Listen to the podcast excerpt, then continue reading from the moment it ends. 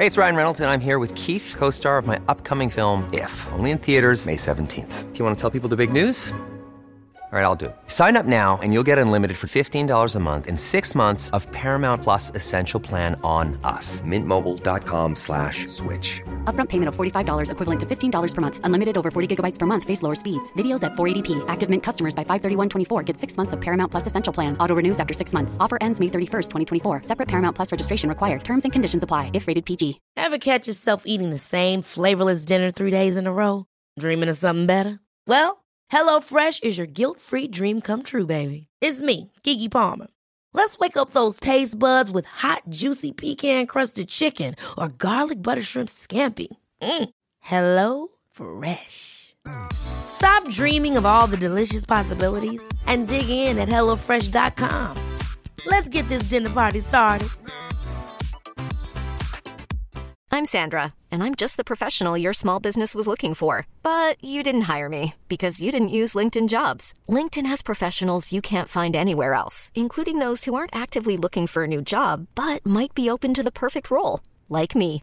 In a given month, over 70% of LinkedIn users don't visit other leading job sites. So if you're not looking on LinkedIn, you'll miss out on great candidates like Sandra. Start hiring professionals like a professional. Post your free job on linkedin.com/achieve today.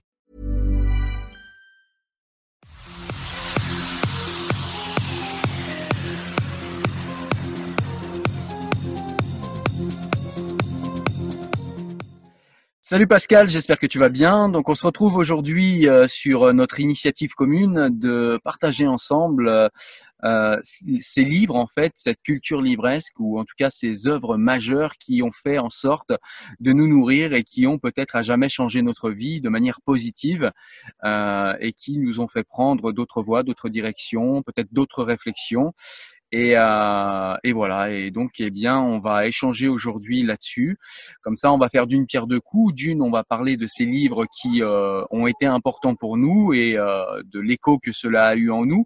Et en plus, on va pouvoir euh, prescrire des livres à ceux qui nous regardent et qui éventuellement se sentiraient touchés euh, ou trouveraient en eux un écho à, à ce dont on va parler aujourd'hui. Merci Cyril. Bonjour également. Écoute, oui, c'est vrai que l'initiative est intéressante et je me suis dit finalement pourquoi pas, dans la mesure où euh, dans une précédente vidéo, tu avais un peu expliqué ton, ton parcours, moi également, mais je me dis qu'à partir de parcours distincts, on peut finalement se rejoindre sur l'essentiel. Et c'était sur cet essentiel-là justement que je voulais dialoguer avec toi. Je sais que tu as énormément lu pour justement, euh, j'ai envie de dire, t'ouvrir l'esprit euh, te connaître et du coup mieux connaître les autres aussi. Et puis je pense que tu as peut-être des projets d'écriture aussi dont tu pourras peut-être parler. Et l'écriture pour moi est une chose, la lecture aussi, et les deux se sont merveilleusement emboîtés pour faire en sorte que euh, ben, je m'ouvre à moi-même et du coup un peu, un peu plus aux autres aussi, au monde qui m'entoure, avec évidemment la diversité que ça implique. D'accord. Eh bien, écoute, je te propose du coup de commencer et puis euh, de nous livrer euh, quel, euh, quel est euh, peut-être le livre euh, dont tu voudrais nous faire part et qui, a impacté le cours de ta vie, le cours de ta réflexion et qui peut-être aujourd'hui continue encore de te nourrir. Oui, alors il y a effectivement d'un côté les lectures, et je parlerai certainement beaucoup de Charles Juliet parce que c'était pour moi un, un, écrivain absolument incontournable qui a fait écho à ce que, à ce que je vivais, ou plutôt à ce que j'avais du mal à vivre. Et en fait, il m'a aidé à écrire, si tu veux, mon premier livre que j'ai que j'ai été auto-édité, même si effectivement c'est resté de manière extrêmement, je dirais, secrète. Mais le premier livre que j'ai écrit pour essayer un peu de comprendre qui j'étais euh, et d'où je venais, j'avais besoin de décanter un petit peu mon enfance. Et le premier livre que Charles Juliet peut-être m'a aidé à écrire s'intitule Folie du père, silence de la mère. Et donc, je te proposais en fait d'entamer notre discussion à partir d'un extrait de ce livre euh, qui sont en fait euh, les, les, premières pages. D'accord, avec plaisir. Je ne savais pas écrire. J'ai dû apprendre sur le tard. C'était devenu un besoin vital pour m'élucider. Je mesure ce que j'ai perdu ma vie durant. Justement, un jour, ne plus me fuir, me retourner sans plus perdre de temps, aller retrouver ce qui était perdu Mettre des mots pour soigner des mots. Le jeu de mots est facile, parlant, connu. La tâche redoutable, douloureuse, toujours incertaine. ôter le baillon pour prendre la parole ne se fait pas sans mal. C'est que le silence, autant que les mots, peuvent cacher bien des mots. J'aurais maîtrisé le premier à la perfection, avant de le briser. Mais pour sortir du mutisme, encore faut-il déterrer les mots salvateurs. Mais comment trouver le chemin lorsque le puits est obstrué? Mes journaux sont autant de tentatives de savoir qui j'étais, de ne pas renoncer à la vie, malgré tout. Pourtant, j'ai bien cru ne jamais entrevoir la lumière de mes semblables, tant ma confusion était grande. Que m'était-il donc arrivé? Enfant trop sage, je devais retourner à mes origines enfouies. La nuit de mon enfance, c'est que derrière mon visage se cachait ma part d'héritage. La folie du père, le silence de la mère. Je suis le seul de ma famille à avoir mis des mots, pour me dessiner un avenir, pour être au mien, et non plus au passé, pour faire la part des choses. En vérité, ma sœur aussi un peu, du bout du pinceau. J'aurais attendu quarante ans, l'âge du milieu de vie, pour acculer, tenter d'infléchir le cours de mon existence. Et s'il fut possible d'écrire les mots pour me dire, je le dois aussi aux mots d'écrivains qui m'ont précédé sur la route. En réalité, peu ont été capables de me sortir de ma torpeur, de me rejoindre là où j'étais. Seuls ceux partis à la rencontre de leur propre fond, loin à l'opposé de la morale et du dogme. Ainsi, pour l'essentiel, je garde une profonde reconnaissance envers Charles Juliet, Yves Prigent, François Varillon, Maurice Zundel, Lita Basset, Christiane Singer, Alice Miller, sans oublier l'inclassable Etty Hillesum. Et je termine cette page par ces mots. Au nom du Père et du Fils je dois écrire, chercher le souffle. Et je pense effectivement, Cyril, que dans mon parcours, c'est peut-être ce qui me manquait le plus, c'était le souffle, un souffle vital, c'est-à-dire un souffle qui me soit propre et non plus simplement un souffle, je dirais, un peu, euh, pour le coup, étouffé, qui est euh, celui euh, simplement de mes origines, de, de cette enfance compliquée sur laquelle on reviendra peut-être, mais en tout cas, ces premières lignes pour moi ont été vraiment une sorte d'accouchement. C'était très douloureux de les écrire parce qu'il fallait effectivement mettre des mots sur les mots. Et puis, une fois écrit, ben, le, reste du livre, je dirais, a suivi. Mais c'était le premier livre et un des plus douloureux à écrire. Voilà pour, euh, pour commencer. Alors déjà, ce qu'il faut, ce qu'il faut commencer à rappeler euh, pour ceux qui n'ont pas vu les vidéos précédentes, c'est que tu es un, tu as été chrétien pendant très longtemps et euh, du coup tu as apostasié, euh, enfin je sais pas si ça se dit comme ça chez les chrétiens, mais en tout cas tu es sorti euh, du christianisme euh, pour redevenir toi-même et, euh, et c'est dans ce cadre-là que, que, alors tu as eu aussi des difficultés lors de ton enfance avec des parents qui étaient plus ou moins dysfonctionnants. Je me permettrai pas d'en parler, je te laisserai le faire. Mais, euh, mais du coup, c'est dans ce cadre-là que tu as écrit ce texte euh, dans ton premier livre. Donc voilà, je le dis pour que les, euh, les personnes qui nous regardent puissent comprendre un petit peu euh, pourquoi en fait ce que tu nous viens, ce que tu viens de nous lire, pardon, a été aussi compliqué pour toi à écrire et à, et, à mettre en mots, euh, parce que eh bien c'était, c'était une souffrance étouffée depuis tellement longtemps, je pense. Euh, que ça n'a pas dû être simple pour toi. En tout cas, c'est l'effet que ça me fait quand, euh, quand, quand, quand j'écoute les mots que tu as écrits. Euh, quel, quel, écho j'ai euh, j'ai moi par rapport à ça? Eh bien, c'est ce fait en fait, ouais, comme tu le dis très bien, c'est-à-dire de d'avoir. Alors, toi, tu appelles ça un souffle et tu as, tu as raison, mais euh, moi, je, je pense que c'est la même chose. On parle de la même chose, mais moi, j'appelle ça le sens.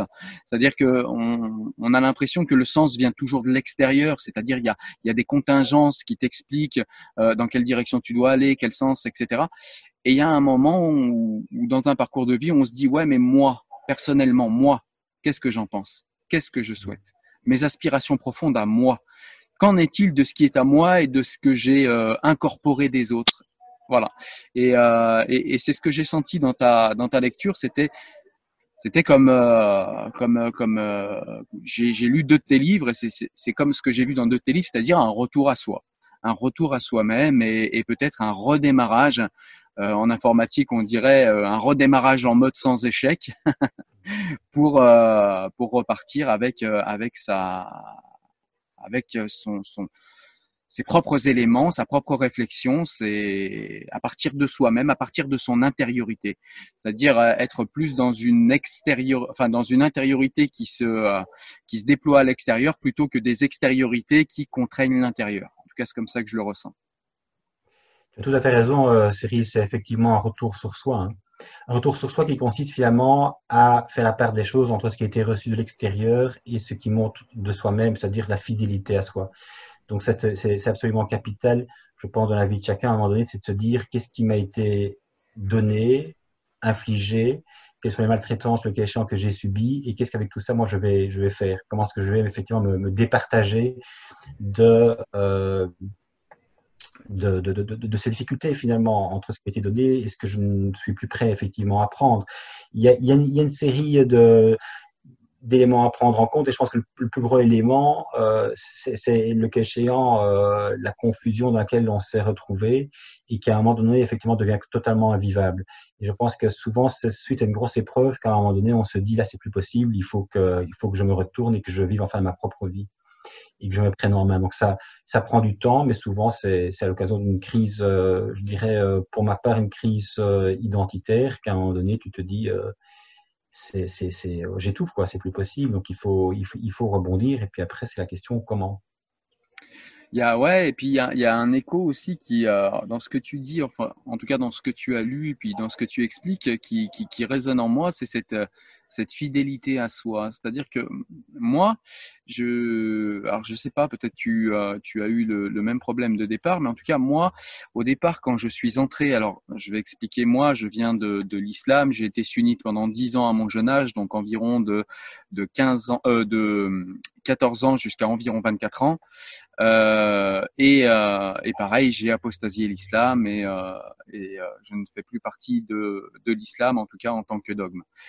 Euh, et donc du coup, pourquoi je dis ça? Parce que, eh bien, au départ, quand je suis entré en islam, il y avait pour moi cette euh, cette fidélité que je recherchais là-dedans. Alors ça paraît paradoxal aujourd'hui avec mes yeux à 40 ans et pour quelqu'un qui écouterait ça, ça peut paraître paradoxal, mais euh, en face de moi, je n'avais que cette société consumériste où euh, j'allais être dans ce qu'on appelle la, rat race, hein, ce que les Américains appellent comme ça, c'est-à-dire travailler fort, consommer fort, travailler fort, consommer fort et faire ça toute ma vie. Je ne sais pas pourquoi, mais c'est quelque chose, c'est une vision qui m'a effrayé très tôt et je me suis dit, euh, vers 14 ans, je me suis dit, mais je veux pas vivre ça, moi. Euh, j'ai vu mon père faire ça. Mon père était quelqu'un euh, de très travailleur, mais de très soumis à son patron. Euh, de très euh, ouais donc c'est quelque chose c'est peut-être lui je sais pas peut-être pas d'ailleurs mais euh, en tout cas j'ai vu ça et, et, je me suis dit je veux pas vivre ça. Du coup j'ai cherché autre chose. Et quand j'ai cherché autre chose alors j'avais d'autres problèmes on va pas revenir hein, on a fait une vidéo là-dessus je la mettrai en description mais voilà j'avais d'autres d'autres soucis qui m'ont poussé à adopter l'islam mais du coup euh, si j'ai adopté l'islam au départ, c'était pour ce mot que tu, euh, que tu as prononcé, c'est-à-dire pour essayer d'être fidèle à moi, c'est-à-dire avoir mes propres utopies. Et là, en l'occurrence, bah, c'était pas mes propres utopies, mais c'était bien mon choix. C'est-à-dire que la société me proposait quelque chose, ce quelque chose me plaisait pas, donc moi, j'allais adopter autre chose. Seulement, j'ai pas vu, évidemment, euh, j'ai pas vu venir, et c'est fait pour ça. Les religions sont construites comme ça. Et eh bien, j'ai pas vu que ce que j'allais adopter était peut-être, et c'est même sûr aujourd'hui, je le sais, encore pire que ce qu'on me proposait. Voilà. Et, euh, et, donc du coup, bah, j'enchaîne pour euh, expliquer euh, qui, quel auteur et quel livre a été pour moi cette cette bouée de sauvetage qu'ont pu être les auteurs que tu as cités toi. donc ça va pas être très original. J'en ai de nombreuses fois parlé sur cette chaîne, mais c'est forcément Spinoza. Spinoza que, que j'ai euh, que j'ai lu. Euh, alors j'ai lu, euh, j'avais expliqué l'éthique, j'ai pas compris, mais de toute façon l'éthique ne porte pas forcément beaucoup sur le religieux. Euh, donc c'était pas ça. Mais ce qui est venu à mon secours, c'est le traité des autorités théologiques et politiques de Spinoza. Et là, j'ai pris une grande gifle parce que euh, comment expliquer? Souvent, on dit les meilleurs livres, c'est ceux qui disent et qui mettent en mots ce qu'on sait déjà, en fait, ce qu'on sent.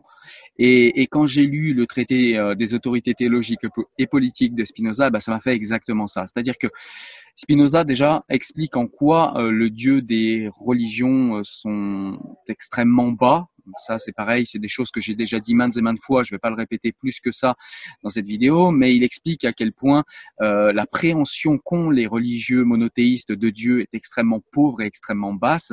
Et, euh, et j'avais cette impression, moi, quand j'étais en religion, j'étais vraiment euh, étouffé et je voyais Dieu comme euh, un, un homme plus plus, c'est-à-dire un homme bien élevé, quoi. Nous, on était des petits gamins mal élevés et le Dieu qu'on me proposait, bah, c'était un homme comme les autres qui se mettait en colère, qui se fâchait, qui punissait mais il avait quelques bases éthiques légèrement supérieures à ce qu'on avait nous, et, euh, et ça me plaisait pas du tout. Et quand j'ai lu Spinoza et que j'ai euh, compris sa préhension de Dieu, on est sur un Dieu qui est pas forcément transcendant, qui est plutôt immanent, qui n'est pas forcément euh, personnifié ou personnalisé. C'est un Dieu qui euh, relève plus de l'énergie, qui relève plus de euh, oui, de quelque chose d'immatériel plutôt qu'un barbu qui nous ressemble, anthropomorphique, etc.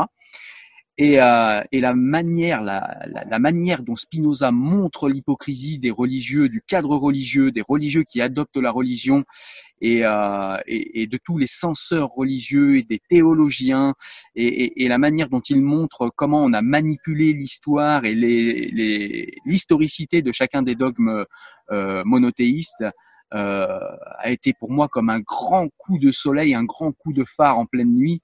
Euh, c'est comme si quelqu'un avait d'un coup mis les pleins feux et qu'on était en pleine nuit. Et là, du coup, je voyais vraiment euh, quelque chose qui au départ m'a fait beaucoup de peine et m'a fait peur parce que ben voilà il y a ce qu'on appelle le coup cognitif hein, 10 ans ben, ça faisait 9 ans parce que j'ai commencé à, à, réfléchir un petit peu avant mais 9 ans euh, en religion et 9 ans à, à reconnaître qu'on s'est trompé et que euh, et que euh, un, des plus grands, il aura quand même fallu un des plus grands philosophes que la Terre ait porté pour que mhm. euh, pour que je prenne une grande gifle. Alors ça serait peut-être arrivé autrement avec d'autres auteurs, mais je pense que ça aurait pas été aussi brutal et aussi rapide du coup.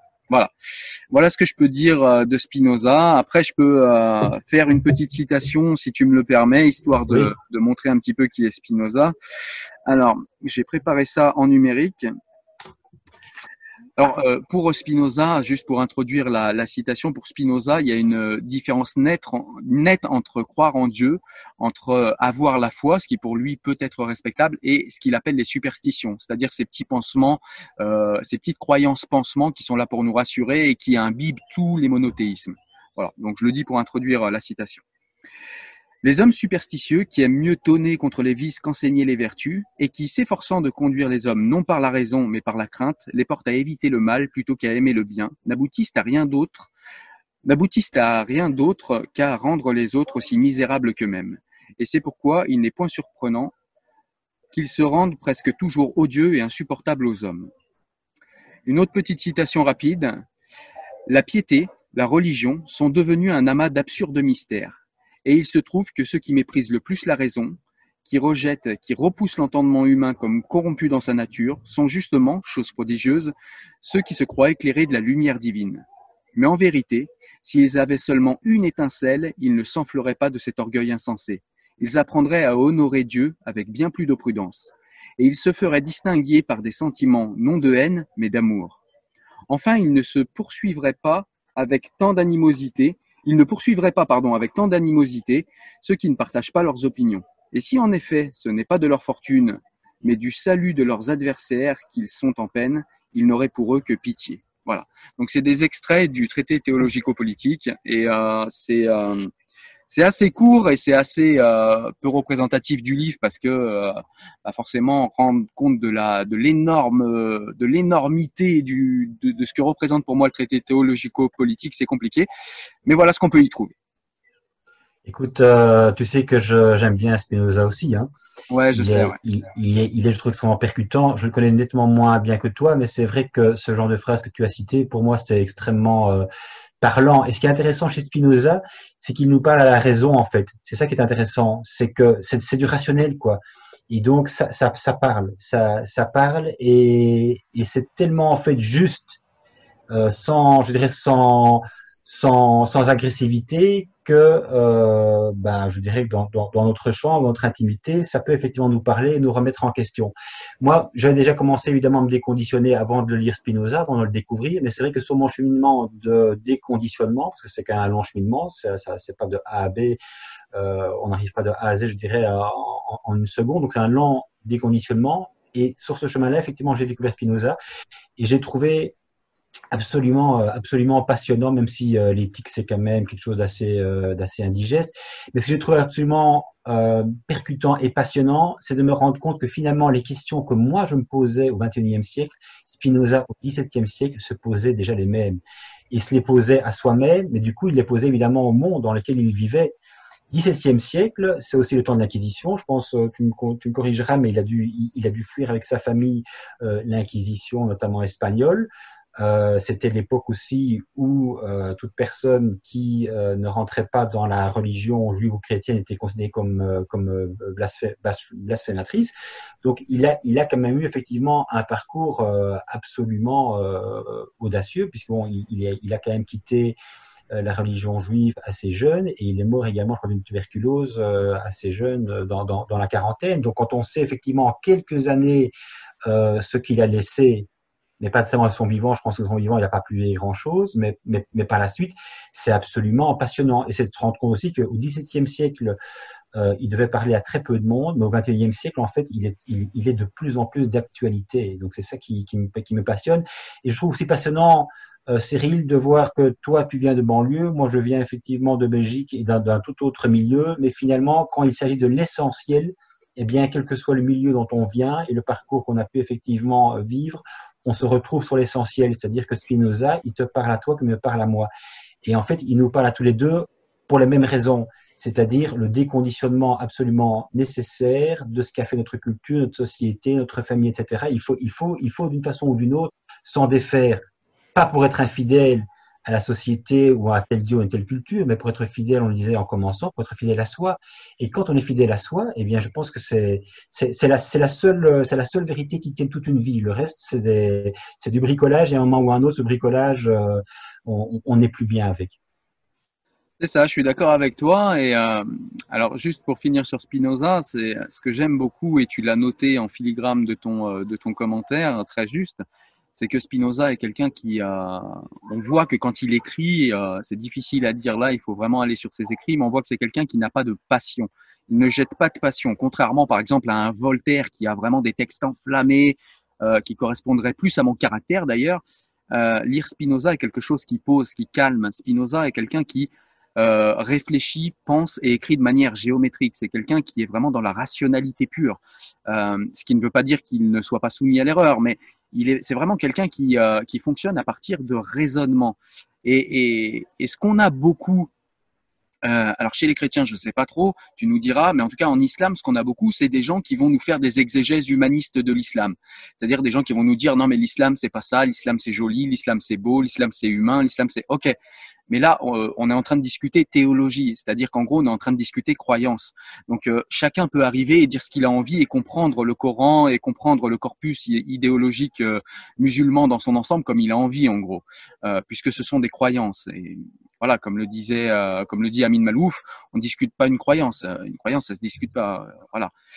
Et, et, ce qu'il y a de vraiment euh, génial avec Spinoza, c'est que lui ne s'occupe absolument pas de théologie, c'est pas son histoire, euh, même s'il il cite quand même des textes théologiques, mais il les cite que pour les étudier à travers le prisme de la raison et de la rationalité. Et on reste vraiment tout le long de son œuvre dans la rationalité. C'est ça que j'aime beaucoup chez Spinoza, parce que du coup, eh bien la rationalité, comme tu le disais, et là ça va rejoindre tes propos, la, la, la rationalité, c'est ce qu'on a de plus universel chez nous, les êtres humains. Euh, si on reste dans la rationalité, eh bien on arrive toujours à s'entendre. Quand on s'entend plus, c'est que c'est quand on a quelqu'un qui fuit la rationalité et qui, qui va dans son émotivité euh, et qui va se réfugier dans ses croyances. Et c'est là où on commence à avoir du mal à se comprendre. Mais quand on reste dans la rationalité, même en désaccord, on arrive toujours à s'entendre. Il n'y a aucun problème. Et c'est ce que j'aime beaucoup chez Spinoza. Ça, c'est vraiment très apaisant. Voilà. Tout à fait. Tout à fait. Et pour rebondir sur ce que tu disais, je trouve que ça c'est important, je voulais, également le souligner, c'est le fait que euh, Spinoza nous fait clairement comprendre qu'il ne faut pas être religieux pour être moral et que finalement on peut avoir une vie humaine extrêmement riche et euh, morale en étant finalement spirituel.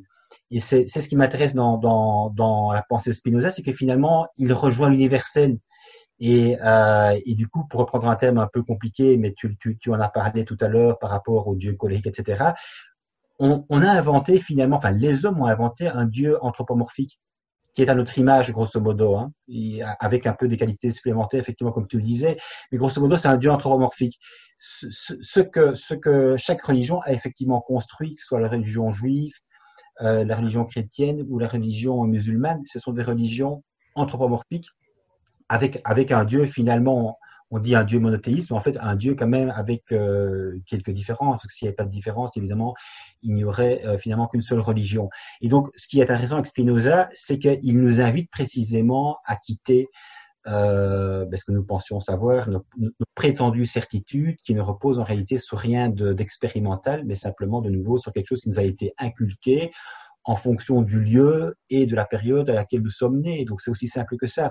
Moi souvent je me dis, je serais né en fait euh, en terre d'islam, mais il y, a, de fortes chances que mes parents m'auraient élevé dans la région musulmane et que j'aurais été musulman. Tu serais né euh, euh, dans, dans, juif, bah, tu serais tu, tu serais tu, serais juif. Donc finalement la religion et notre religion d'enfance, elles dépendent extrêmement peu de choses. Et ça, je pense que c'est important, mais on va tourner peut-être un peu autour, mais à un moment donné, il faut se dire de nouveau, qu'est-ce que moi je crois? C'est-à-dire, qu'est-ce que moi j'ai reçu et par rapport à ce que j'ai reçu, qu'est-ce que j'ai fait mien? Est-ce que j'ai un esprit critique? Est-ce que je suis, finalement, c'est ça, même si c'est parfois un gros mot pour certains, mais un libre penseur. Un libre penseur, ce n'est pas un athée qui rejette les religions pour le plaisir, c'est quelqu'un qui a appris effectivement à penser par lui-même. Et ça, ça prend un temps, un temps considérable. Voilà, et puis ce qu'on disait aussi euh, lors d'une précédente vidéo, c'est pour ça que je vais le dire rapidement, mais c'est tout simplement que le fait de faire ce travail de déconditionnement dont tu parles, ça ne veut pas dire forcément dès le départ abandonner sa religion ou même après. On peut très bien rester religieux et, euh, et libre penseur, tout en moi, moi là où je où j'ai un problème, c'est quand le religieux fait une confusion entre ce à quoi il croit et ce qu'il sait, c'est-à-dire entre les croyances et la rationalité. On a le droit de croire, on a le droit d'avoir des croyances, mais à partir du moment où on est au courant que c'est des croyances, eh bien on a tout de suite beaucoup moins envie de les imposer aux autres et surtout, eh bien on n'en fait pas des certitudes, c'est-à-dire que si quelque chose vient remettre en cause cette croyance, on va avoir tendance à plus rapidement la remettre en cause puisqu'on est au courant de manière consciente qu'on est ici dans la croyance et, euh, ne pas mélanger cela avec euh, avec euh, le, le, savoir rationnel qui lui alors on n'a pas que des certitudes dans le savoir rationnel, puisqu'il peut arriver qu'il y ait certaines choses qui soient mouvantes. Euh, on peut quand même parfois remettre en cause le savoir rationnel, mais c'est quand même beaucoup moins souvent que, que les croyances, et c'est quand même beaucoup plus solide le savoir rationnel que le savoir intuitif, comme le dirait Spinoza. Dans la vidéo juste avant, je vous parle de cette différence entre le savoir intuitif et le savoir rationnel selon Spinoza. Voilà, je vous laisserai vous y référer. Voilà, est-ce que tu as un auteur euh, ou un autre livre à nous présenter du coup, Pascal, sur euh, que tu as croisé sur ton chemin du coup ben écoute, euh, si je peux faire un bref petit retour en arrière, parce que nous sommes allés très très vite, mais en réalité, le premier livre que j'ai cité, Folie du Père, Silence de la Mère, c'était un livre dans lequel je remettais en fait euh, mon enfance en question. Et donc pour faire écho, c'est un livre très dur à lire dans le sens où il y a des choses euh, très, oui, très, très dures à lire, mais en même temps, je pense qu'il y a des choses qui sont dures à lire parfois quand certains sont eux-mêmes dans le même vécu euh, ben, ça leur parle aussi et ça, les, ça leur aide justement à voir le, chemin parcouru. Et à l'époque, euh, quand j'ai écrit ce bouquin, euh, je lisais en parallèle, si tu veux, le premier livre de Charles Juillet, qui aussi a fait son parcours. Premier livre qui est intitulé Ténèbres en terre froide. Donc autant te dire que c'est un livre aussi très dur à lire, mais qui a le mérite, je trouve, de l'authenticité d'autant plus qu'il ne pensait pas en réalité à l'époque euh, éditer, mais donc il écrivait pour lui. Mais il dit notamment ceci, je pense qu'on peut peut-être y rebondir après. Après des semaines de réclusion, hier, soirée chez les A. Toujours la même stupéfaction en moi, la même gêne, face à des êtres possédés du goût de vivre. Ils recherchent les plaisirs, les jouissances, adhèrent à eux-mêmes, ignorent l'ennui, le doute, aménagent leur existence au mieux de leur agrément. Combien auprès d'eux je me sens loin, rejeté, malheureux, combien mon ascétisme obligé me paraît risible? Impression également d'être anormal, inaccompli. Mais en revanche, je perçois d'autant cette exigence qui m'habite.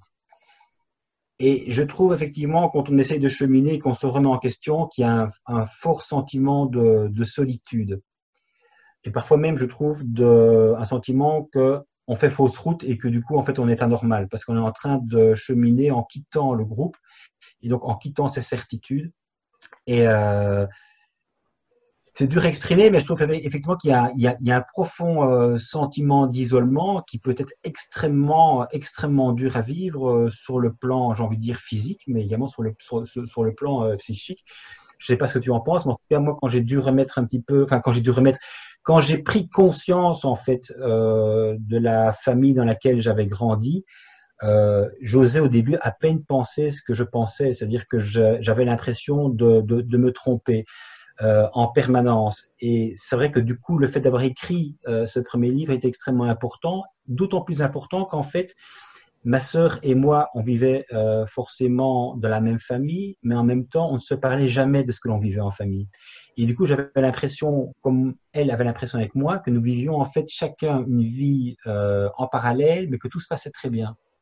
Et c'est en fait quelque part grâce à ce premier livre que j'ai écrit qu'on a fini en fait par se parler et se rejoindre. C'est-à-dire que après un temps de réflexion, je me suis dit bon, je ne, risque rien de lui faire lire ce livre. Et lorsqu'elle l'a lu, en fait, alors à ce moment-là, on a pu se retrouver dans les cafés et, rediscuter notre enfance. C'était un moment extrêmement riche. Mais je pense aux personnes qui, trop souvent, ils n'ont pas la possibilité d'en parler à l'extérieur. Et donc, pense que c'est important, à un moment donné, résilient, d'avoir l'occasion, que ce soit à travers un frère, une sœur, un parent, un oncle, une grand-mère. Je pense que tu me parles peut-être de ta grand-mère que tu as beaucoup apprécié, qui t'a beaucoup aidé, ou à travers un, écrivain ou, une, thérapie. C'est important d'avoir une attendue pour à un moment donné se dire ce que j'ai vécu. C'est c'est pas c'est pas du pipeau quoi. C'est pas c'est pas rien. Et ce que j'ai vécu, je peux effectivement à un moment donné l'objectiver, en parler. Et c'est en en parlant de son vécu que l'on peut sortir aussi de, son enfer. Moi, j'étais quelqu'un, quand j'étais gosse, d'extrêmement mutique. Il m'a fallu un temps considérable pour m'en rendre compte d'abord, pour en prendre conscience et pour me rendre compte que c'était pas normal. Et donc, le livre, que les livres que j'écris m'ont aidé et les, lectures dont on parlera également par la suite m'ont également aidé. Mais il y a, un, enchevêtrement de choses. Il faut qu'à un moment donné, petit à petit, tu prends conscience et que tu arrives à sortir de, de, cette, de cet enfermement, de cet étouffement, parce que je pense que pour moi en tout cas, il n'y a pas d'autre d'autre manière de dire que, que, que c'est là, même si évidemment pour, pour, pour ses propres parents, ce que je pourrais dire leur paraît complètement inimaginable. Quoi. Ouais, je comprends. Alors déjà, ce que je veux dire, c'est que euh, Charles Julier, il faut impérativement que je le lise euh, parce que ah parce que tu m'en fais une promotion qui, euh, qui, qui donne vraiment envie de le lire, mais une promotion au sens noble du terme. Et euh, par contre, ça a l'air extrêmement noir à lire et, et, ça fait peur. Et je trouve que tu étais bien courageux euh, parce que je l'ai fait moi, mais je l'ai fait extrêmement rapidement et, et, pas en profondeur parce que c'est quelque chose qui m'effraie, c'est d'aller voir dans les abysses de soi-même. Et ça, c'est quelque chose que tu, c'est un travail que tu as fait avec Charles Julier et que j'ai beaucoup moins fait moi. Et, euh, et c'est un travail assez effrayant. Et pour y être allé deux trois fois, je sais à quel point ça peut euh, ça peut être difficile et, à quel point, eh bien, euh, euh, quand on a des vécus difficiles comme ça, aller regarder tout ça à la loupe à nouveau, ça peut, euh, ça, pourrait faire entrer une personne en dépression, hein, de toute façon. donc, c'est des choses qui sont extrêmement mmh. compliquées à faire et, je trouve que, eh ben, je trouve admirable le fait que tu aies eu le courage de partir sur ce chemin-là parce que c'est c'est loin d'être le chemin le plus difficile, le plus facile, pardon. Au contraire, c'est un chemin extrêmement difficile. Euh, donc ça, c'est la première chose que m'inspire euh, ta, ta, réaction. Et ensuite, euh, oui, au niveau de, au niveau de, du, parcours de vie, de la, de la solitude en fait de l'enfant qui grandit dans une famille dysfonctionnante, bah, c'est quelque chose qui me, qui me parle aussi et qui résonne et qui résonne d'autant plus que mes parents ont inventé une fable quand je suis quand j'ai été placé, c'est-à-dire que en gros les services sociaux étaient contre eux, euh, c'était le grand complot avant l'heure des réseaux sociaux. Et, euh, en gros, tout le monde leur en voulait. Euh, évidemment, mon crâne ouvert plusieurs fois, les coups sur ma mère et le fait que le frigo était toujours vide, tout ça était une pure invention. donc voilà. donc j'ai déjà parlé de tout ça dans l'interview que tu as fait de, de moi-même. Pareil, je laisserai nos, je laisserai nos, euh, les personnes qui nous écoutent aller voir. Je ne vais pas aller plus loin, mais tout simplement pour dire que je connais ça et, et, ayant inventé cette histoire de complot et l'ayant ensuite fait croire à ceux qui sont nés après moi, c'est-à-dire tous mes frères et sœurs, puisque Euh, on est 10 et je suis l'aîné d'une famille de 10. Et, mes parents ayant fait croire à, ce complot à, tous les autres qui, malgré tout, voyaient quand même bien cette violence, même si avec le temps, elle s'est apaisée puisque mon père, euh, bah, comme chaque personne, vieillit et donc du coup, il a moins de force. Mais euh, il y avait l'alcool aussi à mon époque, euh, il buvait, il s'était arrêté de boire après, donc ce qui fait que ça a euh, un petit peu calmé aussi ses accès de violence. Mais ce que je veux dire par là, c'est que ce que tu dis me parle dans le sens où, eh bien, il y a ce truc qui fait que, eh bien, on nie ce que tu dis, on nie ce que tu penses, parce que moi personnellement, j'ai pas forcément eu de mal à le dire, mais c'est, j'ai manqué d'oreilles en fait. Et, du coup, je me souviens que même les éducateurs du foyer, de mon premier foyer qui disait mais bon sang ton père est super gentil parce que c'est c'est quelqu'un comme comme beaucoup de gens qui qui euh, qui sont violents en famille c'est des gens qui dehors sont des citoyens mais admirables euh, l'employé modèle il aurait pu avoir la cocarde d'employé du mois c'était quelqu'un de très avenant très gentil donc du coup les éducateurs me disaient mais T'es sûr que ton père il t'a fait ce qu'il t'a fait? Il est gentil ton père. T'es sûr que c'est pas quelqu'un d'autre? Parce qu'il voyait bien les marques, donc il pouvait pas nier les marques. Mais du coup il me disait mais t'es sûr que c'est vraiment ton père? Donc voilà pour dire euh, comment il est difficile de dire euh, quand on est enfant, mais il est difficile de dire quand on n'a pas non plus d'oreilles. Et mes frères et sœurs, pendant des années également, ont nié tout ça. Euh, je sais pas, peut-être pour se protéger, peut-être parce qu'ils ne croyaient pas, peut-être parce que l'ampleur de ce que je racontais, ils ne l'avaient pas vu, et donc du coup, ils se disaient que j'affabulais. Euh, donc il y, a eu beaucoup de mal, et, et, ça me fait penser à ce que dit euh, Boris Cyrulnik, qui, qui, qui, qui dit qu'en fait, pour parler, pour pouvoir se lâcher et expliquer et exprimer ce qui nous arrive, il faut qu'on ait quand même un, environnement, euh, un environnement qui soit capable d'entendre. C'est surtout ça, parce que euh, voilà, il faut se sentir déjà d'une sécure, et puis il faut que quand on explique euh, ce qui nous est arrivé, il faut qu'il y ait des oreilles pour entendre et comprendre et nous croire, euh, voilà, pour qu'on puisse nous enfin, comme tu le disais, objectiver ce qui nous est arrivé et enfin passer à l'analyse. Et, et, ça a tellement traîné que moi, j'ai pas fait un livre parce que je suis pas quelqu'un de très organisé. Et puis le littéraire, pour moi, c'était pas quelque chose. Voilà, on m'avait toujours dit que j'étais nul à l'école, donc j'y ai cru bêtement. Et euh, et donc du coup, bah, c'est vrai que j'avais quand même pris un cahier et j'ai quand même écrit sur euh, sur un cahier euh, l'histoire de ma vie, le récit de ma vie pour euh, pour pour objectiver tout ça, puisqu'il n'y avait pas d'oreille capable de l'entendre. Euh, même mon épouse, qui m'aime beaucoup et qui, euh, voilà, avec qui je suis depuis plus de 25 ans maintenant, au début de notre relation, alors maintenant elle sait parce qu'elle a vu des choses qui font que, mais au tout début de notre relation, elle disait, mais dis donc, euh, ouais, tu, tu, me dis ça, ça, ça, mais bon, je pense que d'une, elle me disait, il y avait ce premier euh, truc, il me disait, peut-être que tu en rajoutes un peu, et puis il y avait ce deuxième truc, qui disait, ouais, tu es peut-être un petit peu aussi l'auteur de ce qui t'arrive. C'est-à-dire qu'en gros, tes parents sont peut-être comme ça, mais bon, regarde le caractère que tu as aussi. Sans voir qu'en fait, ce qui s'était passé était l'inverse. C'est-à-dire qu'effectivement, j'ai le caractère que j'ai, mais c'est à cause du passé que j'ai eu. Voilà. Et, euh, donc voilà, c'est, je trouve extrêmement euh, dur, mais c'est pourtant vital de préparer quelqu'un ou une assemblée ou quelque chose euh, à écouter ce qu'on a à dire et, et, ça prend du temps de les préparer. Alors lui, Boris Cyrulnik parlait de quelque chose de, de, beaucoup plus euh, important et de beaucoup plus violent, puisque en l'occurrence, il parlait de la Shoah et du fait que ses parents ont été déportés, et il expliquait comment après la guerre, euh, eh bien, il était impossible de parler de ces choses-là parce que cette horreur était innommable et il n'y avait pas d'oreille pour euh, tout le monde disait oh mais non, ça n'a pas pu exister, oh ce gamin en rajoute, voilà. Et on était là-dedans, il y a une espèce de déni parfois, parce que quand quelque chose est trop horrible, eh ben, on n'a pas envie de l'entendre, on n'a pas envie euh, que ce soit vrai, on n'a pas envie que ça dérange notre petit monde tranquille. Et donc, du coup, eh ben, quand tu as un petit gars qui vient t'expliquer un petit peu euh, ce qu'il a, ses malheurs, eh bien, euh, eh bien, il y a peu de gens qui ont envie de tendre l'oreille parce que ça va les déranger, parce que peut-être ça va les obliger à, à avoir des actions qu'ils n'ont pas envie d'avoir, à avoir du courage là où ils n'en ont pas. Et c'est là que je vais pouvoir placer une petite parenthèse à ma grand-mère qui, elle, ne s'est pas aveuglée, qui, elle, a regardé les choses bien en face et a pris ses responsabilités et a appelé les services sociaux et nous a protégé ce que ce qu'aurait dû faire chaque personne. Et elle n'a pas du tout remis en cause quoi que ce soit. Elle a regardé, elle a vu, elle a écouté et elle a agi. Et c'est ça que devrait faire normalement un adulte courageux et un adulte responsable. Voilà. C'est ce que en tout cas, c'est ce que me, euh, c'est ce que c'est ce que euh, fait résonner en moi tout ce que tu dis, c'est-à-dire euh, voilà cette cette manière un petit peu compliquée de partager ce qui est à l'intérieur de nous, sauf avec ceux qui sont comme nous. Et c'est pour ça qu'en foyer, j'ai peut-être eu cette chance, c'est qu'en foyer, on a moins de mal à parler entre nous, puisque eh bien on est tous un petit peu ces personnalités griffées, scarifiées. oserais-je le mot. Voilà, et, c'est vrai que bah, c'est peut-être plus simple de parler entre nous. Tout à fait. Mais je pensais également à Cyrulnik quand tu, quand tu tenais ce, propos, je, je, pensais également à, à qui, je, sais, parce que je l'ai lu également, qui expliquait très bien cette difficulté de, de, dire les choses.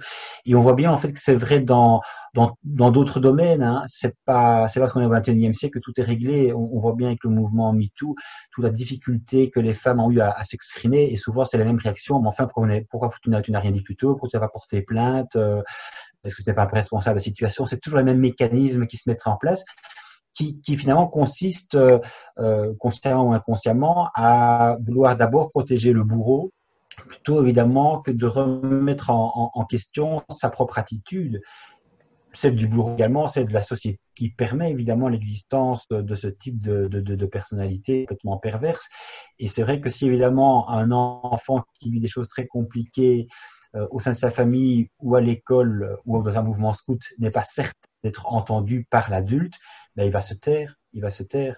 Et si l'adulte effectivement euh, le, lui, renvoie, le, renvoie à sa propre culpabilité, ben, il va se dire qu'il a parlé en vain et il va d'autant plus euh, s'enfermer. D'où l'importance vraiment à un moment donné d'avoir euh, au moins une personne de confiance et de pouvoir libérer la parole, c'est vraiment tout de, de, super important. Et moi, quand je prends le risque de la parole, finalement, je, sais quelle, était l'importance euh, qu'a revêtu pour moi le, le, silence et surtout la, manière dont il m'a euh, impacté profondément avant justement d'oser ce retournement euh, qui consiste à un prendre, la parole. Et, ça se fait par des petites choses. Et je trouve qu'il ne faut pas non plus tout de suite s'imaginer devoir faire des pas de géant. Euh, ça, peut consister vraiment à des, petits pas, et c'est de petits pas en petits pas que finalement il y a une ouverture qui se fait chez soi, que du coup on a d'autres opportunités qui s'ouvrent aussi qu'on ne voyait pas euh, de, ses propres yeux euh, avant. Et ces, ouvertures vers les autres vont, faire boule de neige et, de, et, et, de petit événement en petit événement, finalement, il y a, quelque chose qui est en train de je dirais, d'évoluer en soi. Et quand ça évolue en soi, ça veut dire quelque part qu'on est, beaucoup moins confus, qu'on commence à prendre conscience de qui l'on est, qu'on a confiance en soi et que le lien qui a peut-être pu être brisé à un moment donné, petit à petit se, se ressout. Le lien avec soi, évidemment, avec l'enfant qu'on a été, et puis du coup, le lien avec les autres, c'est super important parce que je pense que le premier réflexe quand on va pas bien, en général, c'est de se recroqueviller. Et c'est comme une moule, on reste accroché à son rocher, on, ne sort plus, le cachet, on tombe dans la dépression, dans l'alcool, dans la drogue, dans la délinquance, etc. etc. Et donc finalement, on se met le dos, euh, enfin on se met le, monde à dos sous prétexte que, euh, que tout le monde est méchant. Mais non, il y a un moment donné, simplement, on doit se remettre aussi en question en soi et arrêter de se victimiser sans cesse et se dire, voilà, tu as vécu une, une enfance difficile, qu'est-ce que tu fais de ça maintenant? Est-ce que tu comptes euh, te, te t'auto-flageller flageller l'ensemble du monde, ceux qui n'ont pas vu, n'ont pas voulu voir? Ou est-ce qu'à un moment donné, tu prends ta vie en main et donc effectivement tu fais tu fais l'introspection. Et comme tu disais, c'est vrai que parfois l'introspection ça euh, c'est douloureux parce qu'on peut effectivement tomber en dépression. Euh, Charles Juliet, de manière très fréquente dans son premier journal, parle de son envie de suicide, mais c'est une réalité. Et si à un moment donné on ne va pas jusqu'au fond du fond, je pense qu'on reste alors du coup euh, euh, dans une situation de déséquilibre en instabilité, qui ne marche qu'un temps. C'est-à-dire qu'à un moment donné, quand il y a un événement qui nous retombe dessus, on se rend compte que tout n'est pas résolu et du coup, on est de nouveau en, mode panique. Et on est obligé à ce moment-là de, de, faire un pas de plus, c'est-à-dire de creuser plus loin. Qu'est-ce qui ne va toujours pas en moi pour que de nouveau, il y a telle ou telle chose qui me blesse et qui m'oblige à remettre en question? Je pense que si à un moment donné, euh, parce que moi, moi, tu me disais, euh, c'est courageux. En fait, c'est pas du courage. Sincèrement, c'est pas du courage. On se remet en question à un moment donné parce qu'on se dit, euh, c'est ça ou crever. Quoi. Dire, psychiquement, t'es mort, donc euh, à un moment donné, t'as plus, t'as plus le choix. Donc c'est c'est c'est c'est c'est de l'ordre du besoin vital. C'est pas de l'ordre du courage, c'est de l'ordre du, besoin vital. comme Charles Juliet le, le, dit, à un moment donné, il dit, j'ai écrit par besoin vital. Je trouvais ça extrêmement fort et du coup, je me disais, c'est un peu, c'est un peu excessif, c'est un peu littéraire peut-être, mais en réalité non, c'est vraiment ça c'est l'ordre du besoin vital, c'est-à-dire pour, euh, pour renaître quelque part, pour devenir quelqu'un d'autre que celui que l'on est et qui ne nous convient pas. Alors, ce qui fait, euh, ce qui fait, euh, ouais, ce qui, ce qui fait euh, le, le, besoin vital ou, ou, pas le besoin vital, permets-moi de te dire quelque chose, Pascal, d'un petit peu brutal, parce que je suis un peu pareil. C'est que il faut que tu comprennes et que tu entendes que si tu as eu du courage, il y en a qui se seraient jetés dans l'alcool, qui se seraient jetés dans le crack, qui peut-être auraient choisi d'autres chemins. Alors, tu as eu effectivement cette impériosité euh, de, de, régler les choses qui n'étaient plus supportables telles quelles. Mais il y a des gens qui prennent des pansements toute leur vie, qui prennent des atténuations euh, chimiques toute leur vie. Euh, tu, tu as préféré aller au fond du fond pour renaître et pour être résilient. Et c'est quand même quelque chose qu'il faut que tu entendes, même si je sais que pour les personnes comme toi, c'est quelque chose de compliqué à entendre. Mais sincèrement, c'est avec beaucoup d'amitié que je te dis ça, mais avec beaucoup de force. Il faut vraiment du courage pour faire ça. Nombre de gens préfèrent le déni et, euh, et, c'est pour ça que les psychologues se portent aussi bien et les psychiatres se portent aussi bien euh, dans notre société. C'est pas forcément un mal, hein, c'est bien qu'il y ait des psychologues, mais simplement, bah, c'est vrai que tout le monde n'a pas le courage d'aller de soi-même, au fond de soi-même, au fond de ce qu'il y a de plus euh, euh, difficile, de ce qu'il y a de plus laid parfois de ce qu'il y a de plus sombre en soi. Et, euh, aller voir la bête et, se réconcilier avec elle, et eh ben c'est pas quelque chose de simple. Et, voilà. Moi, je vais enchaîner sur sur un autre auteur du coup pour continuer avec cette histoire de religion, un auteur qui est moins géométrique que Spinoza, mais c'est un auteur que j'ai découvert à travers le traité de la tolérance, c'est Voltaire. Et Voltaire a un caractère qui me correspond beaucoup plus, même si je suis loin d'avoir son talent.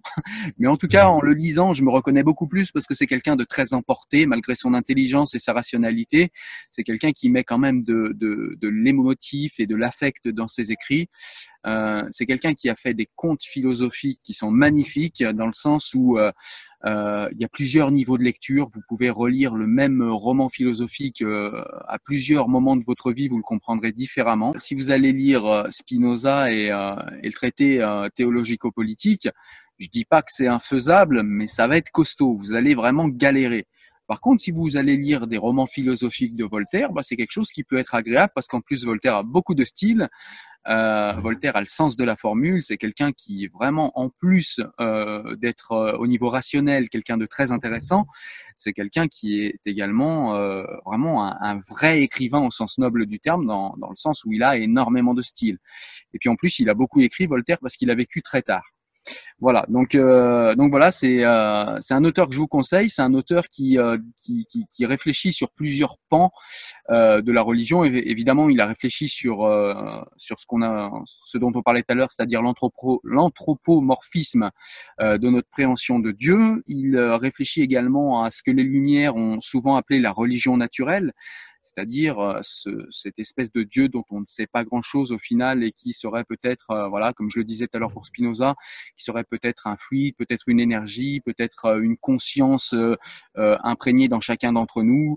Ben voilà, on ne sait pas bien ce que c'est, mais en tout cas, c'est une religion naturelle qui serait le dénominateur commun de tous les hommes.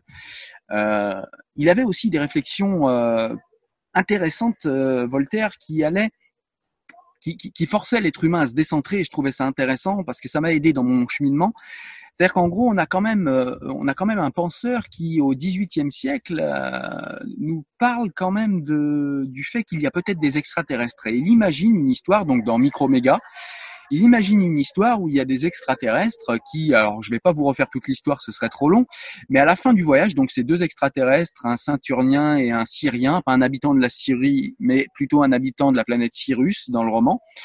Euh, et donc ces deux personnes, ces deux personnages en fait arrivent sur Terre et, et, et s'esclaffent un petit peu de voir ces êtres humains qui sont tout petits par rapport à eux, puisque eux sont des géants euh, et qui sont tout petits et qui se croient le centre de l'univers et qui pensent que tout a été fait pour eux et qui pensent que Dieu n'a que à penser et, euh, et, je trouve ça assez marrant parce que du coup, eh bien, Voltaire, avec beaucoup d'ironie, euh, Voltaire manie beaucoup l'ironie.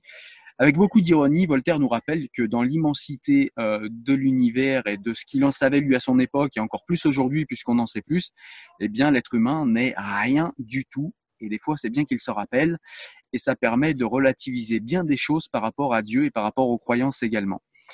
Et c'est pour ça que j'ai beaucoup aimé Voltaire. Euh, Voltaire a aussi euh, écrit ce fameux traité de la tolérance qui est très connu, mais tellement connu que les gens eh bien, euh, se le racontent sans jamais retourner au texte.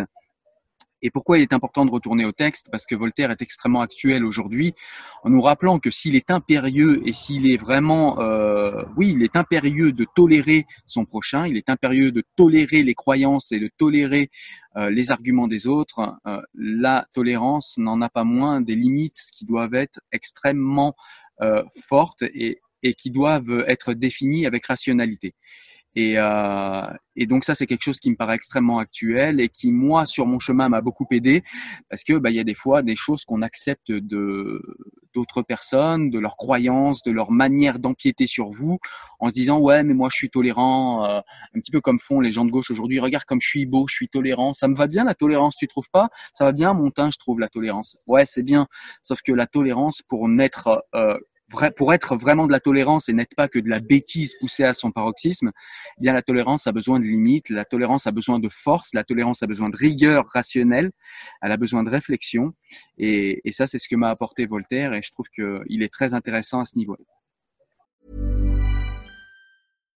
Hi, I'm Daniel, founder of Pretty Litter. Cats and cat owners deserve better than any old-fashioned litter. That's why I teamed up with scientists and veterinarians to create Pretty Litter. Its innovative crystal formula has superior odor control and weighs up to 80% less than clay litter. Pretty Litter even monitors health by changing colors to help detect early signs of potential illness. It's the world's smartest kitty litter. Go to prettylitter.com and use code ACAST for 20% off your first order and a free cat toy. Terms and conditions apply. See site for details. Hey, it's Ryan Reynolds, and I'm here with Keith, co star of my upcoming film, If, only in theaters, May 17th. Do you want to tell people the big news? All right, I'll do it. Sign up now and you'll get unlimited for $15 a month in six months of Paramount Plus Essential Plan on us. Mintmobile.com slash switch. Upfront payment of $45 equivalent to $15 per month. Unlimited over 40 gigabytes per month. Face lower speeds. Videos at 480p. Active Mint customers by 531.24 get six months of Paramount Plus Essential Plan. Auto renews after six months. Offer ends May 31st, 2024. Separate Paramount Plus registration required. Terms and conditions apply if rated PG. Oui, on est bien d'accord, Cyril, de nouveau. Il faudra qu'on trouve des points de dissension, mais en tout cas, par rapport à Voltaire, je l'ai également découvert euh, sur le tas, un peu comme Spinoza. Et ce que je trouve intéressant, que, comme tu le dis très bien, c'est que Voltaire et Spinoza, c'est pas, pas le même genre de personnes. Et pourtant, sur le fond, de nouveau, elles sont d'accord. Et ce que je trouve évidemment passionnant aussi, c'est nouveau de se rendre compte que ce que toi tu oses remettre en question aujourd'hui, en fait, ça a été remis en question par d'autres, mais en des temps évidemment beaucoup plus compliqués pour eux, beaucoup plus audacieux, beaucoup plus risqués. Donc, euh, je me dis, waouh, quelle audace, quelle lucidité, et euh, j'aurais dire presque c'est, l'ordre du prophétique, c'est-à-dire qu'ils n'ont pas les mêmes connaissances, il n'y a pas les mêmes sciences, mais en même temps, ils n'attendent, ils, ils n'attendent pas de comprendre les choses sur le plan scientifique pour remettre déjà en cause, je dirais, les choses sur le plan de la foi. Euh, c'est ça qui est, c'est ça qui est intéressant, c'est que la, la foi trop souvent, évidemment, elle est mise à mal parce que la science avance. Et tant que la science ne, remet pas en question la foi, les gens continuent à croire. Et finalement, la foi, finalement, elle, elle se rétrécit au fur et à mesure de l'évolution des sciences. Et certains, en fait, se sont dit non, soyons rationnels, purement simplement rationnels. Et qu'est-ce qu'effectivement, sur le plan rationnel, on peut croire ou ne pas croire? Et donc, on se rend compte que ces gens qui ont remis en question les religions il y a des siècles, eh bien, en réalité, ils étaient simplement en avance parce qu'ils ont simplement été fidèles à leur, raison.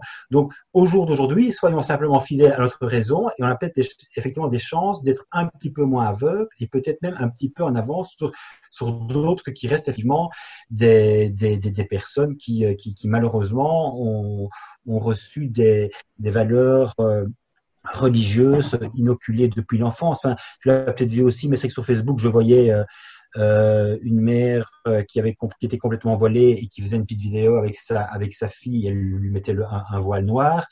Euh, cette fille demain, ce sera une adulte. Si ça tombe, elle dira je suis libre et on ne connaîtra pas son histoire. C'est-à-dire qu'en fait, elle se pense libre adulte, sans savoir que petite fille, en fait, euh, la religion lui était inculquée de manière extrêmement intégriste quand elle était toute petite. Et donc, c'est un véritable fléau. Et donc, le conditionnement, évidemment, il commence au plus jeune âge. Hein. C'est pas pour rien qu'on commence à voiler les filles le, le, le, le, plus tôt possible. Et donc, pour rebondir là-dessus, c'est vrai puisque on a parlé de Charles Juliet, et moi, dans un premier temps, c'est surtout l'enfance. Et puis, je me suis dit, en fait, et c'est ça, c'est là, même si je te remercie de dire que je suis courageux, mais c'est là, en fait, qu'à un moment donné, je me suis dit, ça y est, j'ai résolu, entre guillemets, mon enfance, j'ai mis le doigt dessus, vraiment, le problème est réglé, je vais beaucoup mieux. Et puis, en fait, au quotidien, j'ai dit, mais non, j'ai nouveau un problème, quoi. Je suis nouveau pas, euh, pas super heureux, je vais, je vais pas super bien. Et je me suis dit, qu'est-ce qui, qu'est-ce qui se passe? Et c'est là que je me suis dit, tu as remis en question ton enfance, maintenant, en fait, le problème, c'est la religion. Et donc, dans un deuxième temps, j'ai continué à écrire de livre en livre sur euh, la manière dont euh, la religion m'avait été inculquée, pour précisément être, être en mesure de euh, d'y voir beaucoup plus clair. Et, là, au fur et à mesure, j'ai lu des écrivains qui étaient des écrivains qui restaient religieux, mais, mais, mais que l'on dit progressistes. Hein. Il y a notamment Zundel, euh, Varion, que je cite dans, dans, dans, dans l'autre livre. Et puis, je me suis rendu compte que de fil en aiguille, ça me suffisait toujours pas que je restais quand même avec avec des questionnements et j'avais toujours l'impression que euh, quelque part je restais conditionné donc je remettais en question les choses jusqu'à un point et, puis, finalement, de fil en aiguille, j'en suis venu euh, à me remettre complètement en question. Donc, je ne suis plus absolument catholique. Et à un moment donné aussi, avec les attentats de, de 2015 notamment, je me suis intéressé du coup à l'islam, en me disant voilà, l'islam pour moi effectivement c'est quand même un, sérieux problème aujourd'hui.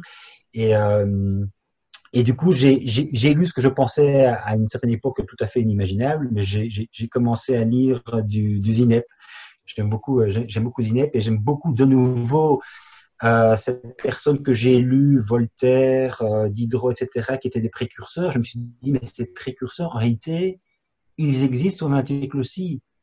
Et au jour d'aujourd'hui, ils se font aussi taper sur les doigts et peut-être de manière encore plus, euh, beaucoup plus forte avec des menaces euh, de mort, de viol, etc. Et donc, pour moi, euh, le, le, Voltaire d'hier, c'est la Zinep aujourd'hui. Je veux dire, ce sont pour moi des personnes qui me parlent extrêmement euh, de manière extrêmement forte par rapport à ma propre expérience, par rapport à la, manière dont je vois le monde et la manière dont je vois le vivre ensemble. Je me dis que ces personnes qui sont aujourd'hui euh, constituées par certains, en réalité, ce sont des personnes euh, à qui on dira euh, merci dans un siècle ou deux, que sais-je, mais en tout cas, elles sont en avance sur leur temps, quoi qu'on en dise aujourd'hui. C'est vrai. C'est vrai, c'est vrai. Euh, justement, pour avancer au niveau, euh, au niveau de l'islam, je vais, euh, je vais parler d'un autre, euh, d'un autre auteur, mais avant de dire de qui je vais parler, je vais expliquer la problématique. Euh, parce que c'est extrêmement intéressant ce que tu dis et euh, tu verras dans, dans quel sens en fait je vais, je vais continuer en fait ce que tu viens de dire. C'est que quand on, donc toi tu as remis en cause d'abord ton enfance, ensuite tu as remis en cause ta religion, donc moi j'ai remis en cause également mon enfance et ensuite également ma religion assez tôt. Mais j'osais pas aller trop loin dans la critique de la religion, c'est-à-dire que moi j'étais plus religieux, j'avais fait la critique pour moi-même, mais j'osais pas trop communiquer là-dessus, c'était quelque chose qui m'était personnel et je voulais pas vexer mon entourage, j'avais beaucoup d'amis musulmans, beaucoup de euh, et du coup j'avais peur de les blesser, j'avais peur parce que bah il y a une réelle amitié, on a grandi ensemble, euh, voilà donc il y avait il y avait une espèce de fidélité identitaire. Et je trouve que c'est important de parler de ça parce que c'est ce qui euh, bloque aujourd'hui la réflexion de nombreuses personnes. C'est-à-dire qu'ils ont euh, un espèce de réflexe pavlovien identitaire qui les empêche de s'auto-critiquer ou de critiquer leur entourage parce que euh, ce serait euh, trahir cette fidélité, cette fidélité euh, communautaire de plus en plus, mais qui, euh, qui peut-être aussi est un petit peu une fidélité de classe, même si on s'interdit de le voir aujourd'hui, parce que euh, tout le monde chausse un petit peu les lunettes, euh, les lunettes identitaires, ethniques. On commence à reparler de, de sang pur, on commence à reparler de, de, de couleur de peau, donc c'est assez flippant tout ça. Et moi, sur ce chemin-là, eh bien, pour aller euh, vers la critique euh, euh, de ce milieu dans lequel j'ai grandi, donc un milieu plutôt populaire, mais vraiment très maghrébin, j'étais souvent en minorité là où j'étais, et c'est pas quelque chose qui me déplaisait. Je me voyais pas comme tel à l'époque. C'est avec le recul, je sais que j'étais dans cette minorité, mais du coup, j'ai grandi avec cette culture-là. Et donc, euh, l'islam n'est pas qu'une religion, comme toutes les religions. C'est aussi une culture, c'est aussi une manière de vivre, c'est une anthropologie, c'est une manière d'être au monde. Donc, euh, critiquer les, les, les, bases religieuses, critiquer euh, l'anthropomorphisme de Dieu, critiquer ce qu'il y a de critiquable euh, en islam n'était pas suffisant et je l'avais pas compris. Et, et, du coup, il y a un auteur qui m'a aidé sur ce chemin. Pourquoi euh, cet auteur-là précisément? Déjà parce qu'il a beaucoup de talent, parce qu'il est libanais, et parce qu'il est de culture arabe, mais il n'est pas musulman. Et là, eh bien, ça commençait à me correspondre. C'est-à-dire que je me sentais plus musulman, et de fait, je ne l'étais plus, puisque je ne priais plus, je ne croyais plus en, en un Dieu unique, je ne croyais plus au Coran, donc je n'étais plus musulman.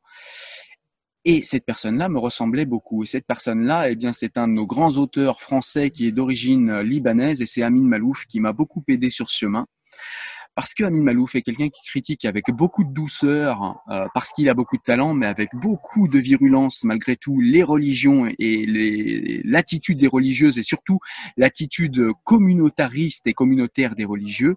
Euh, et ça, c'est quelque chose qui a été très intéressant pour moi, euh, pour que je me libère de cette fausse fidélité, de cette euh, ouais, de cette prison identitaire qui était la mienne, où je n'osais pas aller trop loin, je n'osais pas communiquer sur ce que j'avais compris et entrepris pour moi-même, parce que euh, je me disais non, la fidélité quand même, moi je viens de quartier, ces gens-là, machin.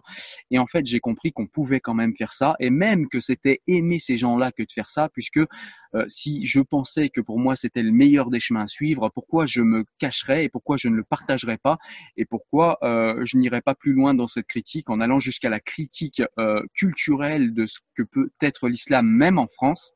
Et c'est ce que fait habilement Amin Malouf dans ses livres. en l'occurrence, moi j'avais lu en premier Les identités meurtrières, un livre qui est sorti en 98 et qui est pourtant d'une actualité criante, qui explique euh, comment une identité peut devenir problématique au point de transformer un homme, un bon père de famille, en un massacreur euh, euh, d'humains, de, de, de, de, voisins? Ce livre devrait être, à mon avis, dans toutes les écoles. Euh, je comprends pas pourquoi il y est pas, parce que ça, ça enlèverait beaucoup de nos problèmes aujourd'hui.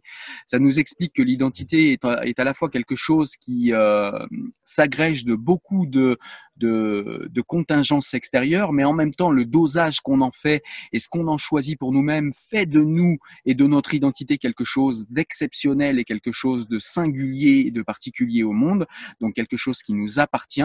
Mais il nous montre aussi que l'identité est quelque chose qui se choisit. Et ça, c'était quelque chose qui est nouveau pour moi. C'est-à-dire que ça se choisit. Je peux me réclamer de telle ou de telle chose et personne n'a à me l'interdire. Et, et, je peux me, me, réclamer de choses qui a priori n'ont rien à voir ensemble. Et je peux aussi également vivre une pluralité d'identités sans être un traître. C'est-à-dire que je peux être fidèle à cette culture islamique qui m'a vu grandir et qui m'a élevé, tout en critiquant l'islam en tant que religion, en tant que dogme et en tant que euh, ce qu'elle est en tant qu'aliénation. Et d'ailleurs aujourd'hui, euh, je voulais placer une petite parenthèse tout à l'heure, c'est qu'aujourd'hui, et quelque chose qui me fait peur, c'est qu'on n'écoute plus parler d'aliénation, comme si on avait oublié ce qu'était une aliénation. Une aliénation, c'est quelqu'un qui consciemment te dit c'est mon choix, c'est mon choix.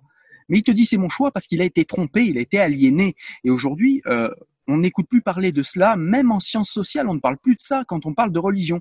C'est assez flippant, je trouve, et ça dit beaucoup de notre époque qui pense que, eh bien, l'opinion est une réalité, l'opinion est une vérité, alors que, comme tu le disais, à l'époque des Lumières, à l'époque des grands penseurs, eh bien, quand on voulait penser quelque chose, on le pensait avec rationalité. Aujourd'hui, c'est devenu un gros mot, euh, mais voilà donc voilà, je voulais parler d'Amin Malouf. Euh, j'ai continué à lire Amin Malouf, euh, Le dérèglement du monde, euh, dernièrement Le naufrage des civilisations. J'ai chroniqué en vidéo abondamment Amin Malouf. Euh, il y a aussi un livre que j'ai beaucoup aimé d'Amin Malouf qui s'appelle Le périple de Baldassar. C'est un livre qui est très intéressant. Je vais faire très très vite, mais c'est quelqu'un qui est pas très religieux, pas très croyant et qui euh, l'aventure se passe en 1665 et évidemment tous les religieux euh, annoncent la fin du monde pour 1666 parce que 666 c'est le chiffre de la bête du diable. Et donc du coup c'est une des nombreuses fois où les religieux nous ont dit que le monde allait allait exploser et que le jugement dernier allait advenir. Et euh, eh bien, Amin Malouf nous raconte de l'histoire d'un petit génois qui s'appelle Baldassar, qui n'est pas très croyant, mais qui finit par douter et qui voit tous ces gens euh, que la rationalité abandonne à cause d'une peur trop importante en fait de ce qui va leur arriver. Et on voit clairement en fait une opposition dans ce roman entre euh, la peur et la rationalité. Et on voit que plus on a peur et moins on est rationnel. Oui, tout à fait. Et pour rebondir sur ce que tu disais, j'ai également lu Amin Malouf et un seul livre pour ma part, c'est Identité meurtrière. Donc j'ai beaucoup effectivement aimé parce que ça montre un petit peu que euh, les identités ne sont pas forcément entre elles pacifiques et euh, c'est interpellant parce qu'évidemment, chaque religion se veut de paix et d'amour, et euh, c'est souvent de paix et d'amour par rapport à son propre clan. Et dès qu'évidemment on essaye d'en sortir, on se rend compte que la liberté, la paix l'amour, ça devient parfois la haine, et, et, ça peut évidemment aller jusqu'au crime d'honneur, etc. Et donc j'avais, j'avais Cyril, si tu veux bien, une question un peu plus personnelle pour toi. Parce que bon, quand on est croyant, justement, on, on a l'impression d'être extrêmement ouvert, mais en réalité, euh, quand on en sort, on se rend compte qu'on est extrêmement fermé. Euh, quand toi tu étais musulman, en fait, tu percevais les non-musulmans, les non-croyants de quelle manière? Parce que bon, on dit parfois que le, les musulmans, comme pour les chrétiens, finalement, le reste du monde est à sauver, donc ce sont des mécréants qui vont aller en enfer, etc. Mais toi-même, personnellement, quand tu étais euh, musulman, tu voyais tous les autres euh, avec quel regard? Alors, euh, pour te répondre correctement, il faut que je rappelle ce que j'avais dit dans l'interview que tu avais fait de moi, où je disais que j'étais j'étais en foyer, mon premier foyer, donc quand j'étais placé à 6 ans et demi, j'étais dans un foyer où on était de toute culture, toute origine, toute horizon social, et on était coincé dans les mêmes galères. Et donc, du coup, ça a fait de moi, peut-être par défaut, un antiraciste, euh, sans que je le sache. Et, euh, et, donc du coup, effectivement, euh, ce qu'on dit de l'islam est vrai quand on est euh, quand on est musulman. Alors, je ne vais pas dire que tous les musulmans sont ainsi. En tout cas, moi, mon expérience, mon retour d'expérience, ce que j'ai vu, c'est que quand on est musulman, eh bien, effectivement, on considère les autres. Il y a nous et il y a les autres. Il y a nous, les supérieurs, la communauté qui va aller au paradis ou en tout cas qui s'y dirige avec une éthique supérieure. Et puis il y a eux, les mécréants, les autres. Il y a, les gens du livre qu'on méprise un peu moins, c'est-à-dire les chrétiens, les juifs. On les méprise un peu moins que les mécréants, mais on les méprise un peu, etc. Et moi, je n'ai jamais, euh, je n'ai jamais méprisé qui que ce soit. Ça a été d'ailleurs l'occasion d'un débat une fois avec un imam dans une mosquée où il a très très mal pris que euh, visage de Blanche Neige nouvellement convertis viennent euh, lui poser des questions gênantes devant tout le monde. Mais euh, je n'ai jamais cru, moi personnellement, à, ce, à cette fable du les autres et nous. C'est quelque chose qui me tranchait le cœur et ça a fait partie, euh, ça a fait partie de, des choses qui ont fait que je n'ai pas pu adhérer très longtemps à cette religion, même si dix ans c'est quand même long. Mais je n'ai pas pu y adhérer très longtemps parce que c'était vraiment quelque chose qui était extrêmement dérangeant pour moi. Euh, d'autant que même rationnellement, c'est-à-dire que même il y avait le côté émotif, je ne pouvais pas me dire que les autres étaient mes inférieurs, qu'ils allaient aller en enfer, presque même me réjouir. J'en voyais certains se réjouir en disant, oh, de toute façon, eux, on s'en fout, ils vont aller brûler dans les feux de l'enfer, qu'ils profitent de leur vie maintenant, nous, on s'en fout, ce sera mmh. euh, pour l'éternité dans les cieux, etc. Ça, je l'ai vu. Alors après, je sais qu'il y a des gens qui vont me dire ça n'existe pas, etc. Je vous permets de dire que ça n'existe pas et d'être dans le déni. Je vous permets pas de dire ce que j'ai vu ou ce que j'ai pas vu. Moi, je l'ai vu. Je sais que ça existe. Euh, et c'est ce que j'ai vu majoritairement autour de moi. Et, euh, et moi, j'ai jamais pu rentrer là-dedans parce que même au niveau rationnel, je voyais bien que les gens que je côtoyais et qui allaient à la mosquée avec moi avaient une éthique qui parfois était inférieure aux athées. Je dis pas que c'était le cas tout le temps, c'est-à-dire qu'on a des gens éthiques de partout, on a des gens non éthiques de partout, mais très souvent, quand même, je voyais des gens qui étaient moins religieux et qui étaient plus rationnels être des gens quand même avec une éthique bien supérieure à ce que je voyais autour de moi. Et du coup, ça m'a interrogé plusieurs fois. Je me disais, mais ces gens ne peuvent pas être des gens mauvais. Dieu va pas mettre des gens comme ça euh, en enfer. C'est pas possible. Ils sont, regarde comme ils sont gentils, regarde comme ils sont bons. C'était pas possible pour moi. Donc non, cette scission n'a jamais opéré dans mon esprit mais clairement, le dogme a essayé de, créer, cette, euh, de créer cette, euh, cette faille, cette fracture entre moi et la société. Et c'est peut-être ce qui a fait que je suis revenu euh, si vite quand, quand, certains reviennent mettre plus de temps. C'est que euh, je me suis jamais laissé couper de, de, de l'extérieur de, de, de, cette communauté parce que pour moi, c'était, c'était, c'était quelque chose qui n'était pas faisable. Et puis, et puis on voit aussi chez beaucoup de musulmans, on voit qu'il y y a chez eux une une confusion entre ce qui est identitaire et ce qui est religieux. Je me souviens une fois de la maman d'un ami, euh, paix son âme, puisqu'elle fait plus partie de ce monde, mais qui, m'avait dit quelque chose qui m'avait choqué. Je me souviens quand j'ai commencé à me désengager tranquillement de l'islam, elle me disait Ah, mais toi, Cyril, euh, tu as essayé d'être un arabe et en fait, tu as échoué. Et, et ça m'a profondément blessé parce que j'étais profondément fier d'être français et je n'avais pas du tout envie d'être un arabe. Par contre, ce que j'avais envie, c'est de trouver une solution à mes plaies et je pensais que, eh bien, ce Dieu qu'on me promettait, miséricordieux et, et, avec toutes les solutions du monde, eh bien, allait pouvoir m'aider.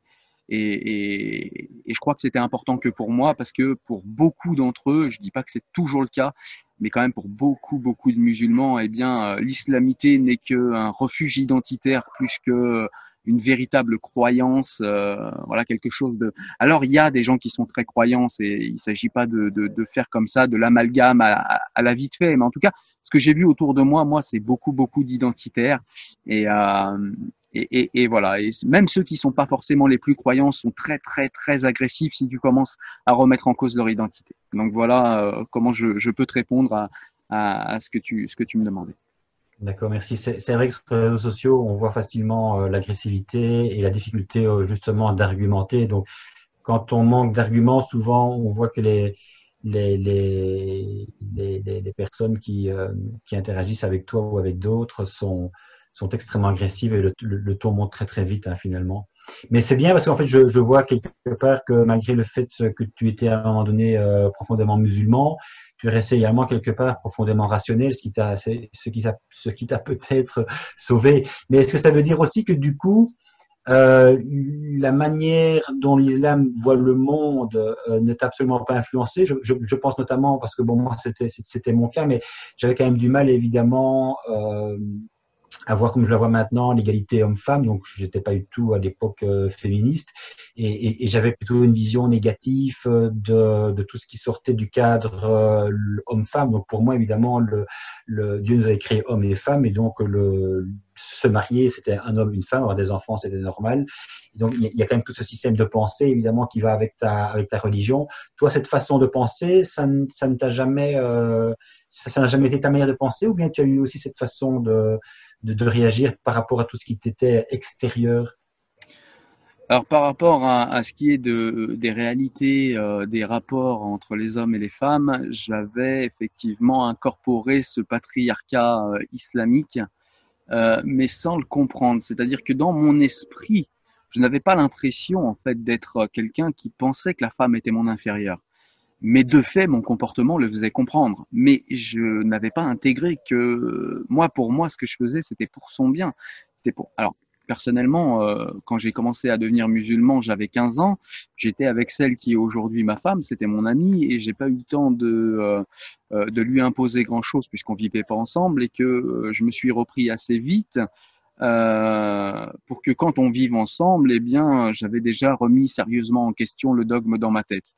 Mais euh, si euh, j'étais euh, resté plus longtemps et si je n'étais pas resté, euh, euh, non, si j'étais resté plus longtemps dans la religion et si je n'avais pas remis les choses en question, je pense que j'aurais eu ce, ces réflexes patriarcaux, mais tout en ayant quand même dans mon esprit cette. Est-ce que c'est les écoles de la République? Est-ce que c'est les foyers? Je sais pas d'où ça vient, mais cette conviction intime que l'homme et la femme sont égaux.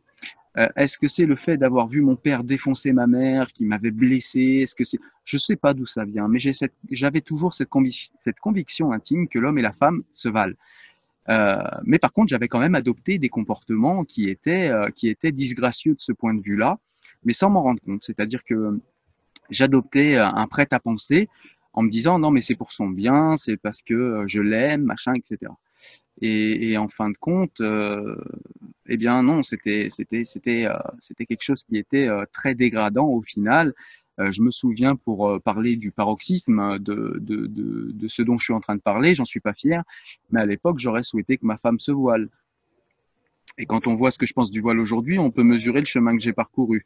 Mais, euh, mais à l'époque où, où, je voulais qu'elle se voile, c'est pas effectivement les gens ont raison quand ils te disent oui, mais les femmes sont pas forcées. C'est-à-dire que je lui disais pas femme voile-toi, non, je lui disais tu sais, ce serait peut-être bien, notre religion euh, voudrait ça pour toi, c'est quelque chose qui va t'aider, te protéger, euh, c'est quelque chose que tu vas faire pour toi et pour ta relation avec Dieu, c'est vraiment ton choix, c'est voilà, donc c'est en fait c'est ce qu'on c'est ce dont je te parlais juste avant, c'est-à-dire que c'est de l'aliénation, c'est-à-dire que j'étais en train à mon corps défendant, j'étais devenu un vecteur, un vecteur de la fabrication du consentement en fait au voile.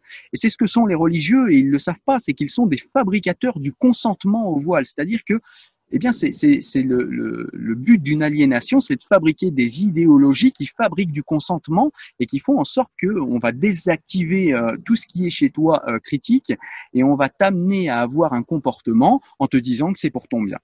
Et c'est exactement ce que fait l'islam euh, avec le voile. On t'explique que tout ça est pour ton bien.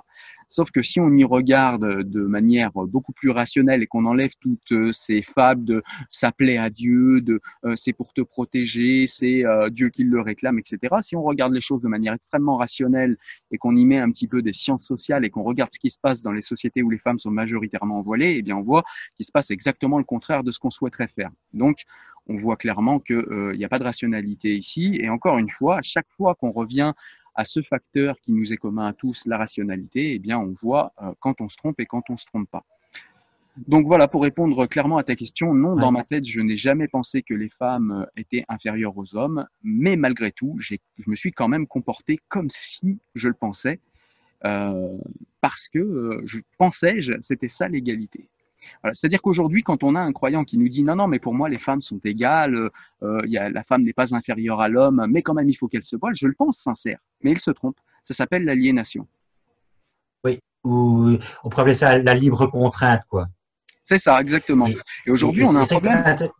Aujourd'hui, excuse-moi, je place une parenthèse, mais c'est qu'aujourd'hui, on a un problème, c'est qu'en plus, on a des Français, des petits Français qui, qui, ne sont plus éduqués à la liberté et qui ne savent plus ce qu'est la liberté. C'est-à-dire qu'ils pensent que la liberté, c'est comme euh, dans les, euh, dans les euh, démocraties anglo-saxonnes, ils pensent que la liberté, c'est la libre contrainte. C'est-à-dire, j'ai choisi cette contrainte, donc je suis libre. Non, tu n'es pas libre. Tu es aliéné. C'est de l'auto-aliénation. Ok, ça je peux le dire. C'est de l'auto-aliénation. Mais c'est pas ça la liberté. La liberté, c'est sortir de soi-même, c'est s'émanciper de sa condition.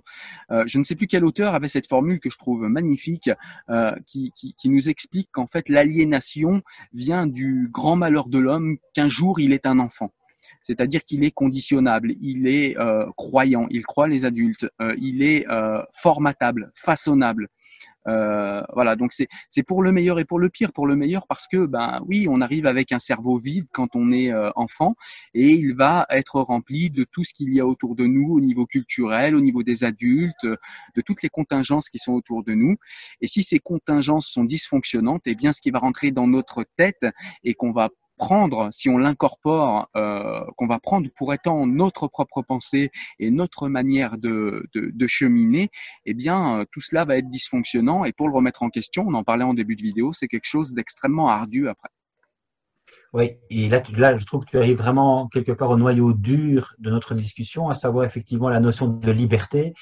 C'est un mot évidemment euh, galvaudé et euh, sur lequel effectivement il faut il faut il faut revenir parce que la liberté c'est pas quelque chose. Euh, on n'est pas avec la liberté, on, devient libre, mais on ne naît pas libre. Et c'est vrai que c'est un peu paradoxal, c'est que quelque part quand on est enfant, on reçoit finalement une série d'affirmations, de manières de penser et d'agir, et que dans la seconde partie de notre vie, si je puis dire, euh, ça consiste précisément à remettre le cas échéant en question tout ce qu'on a, tout ce qu'on avait reçu et qui ne correspond plus. On en a déjà parlé, mais c'est vrai que c'est quand même très paradoxal de se dire, je vais passer une partie de ma vie à défaire finalement ce que j'avais reçu dans un premier temps. Il y a une sorte de, déconstruction.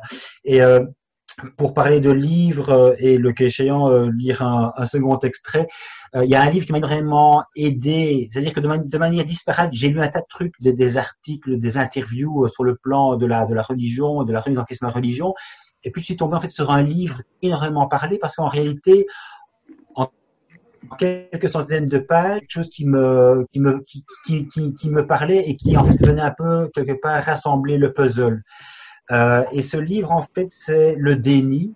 Je pense que le, titre est déjà extrêmement bien choisi, de Maud Amandier et Alice Chablis. Euh, et le sous-titre, c'est Ils sont au pouvoir ils sont au service. Au pouvoir civil, évidemment, c'est vrai que très longtemps, les hommes ont été euh, au pouvoir, les femmes au service, mais dans, la religion, évidemment, ça reste encore extrêmement patriarcal. Et il y a notamment un, un endroit où elle parle précisément de la notion de liberté de consentement.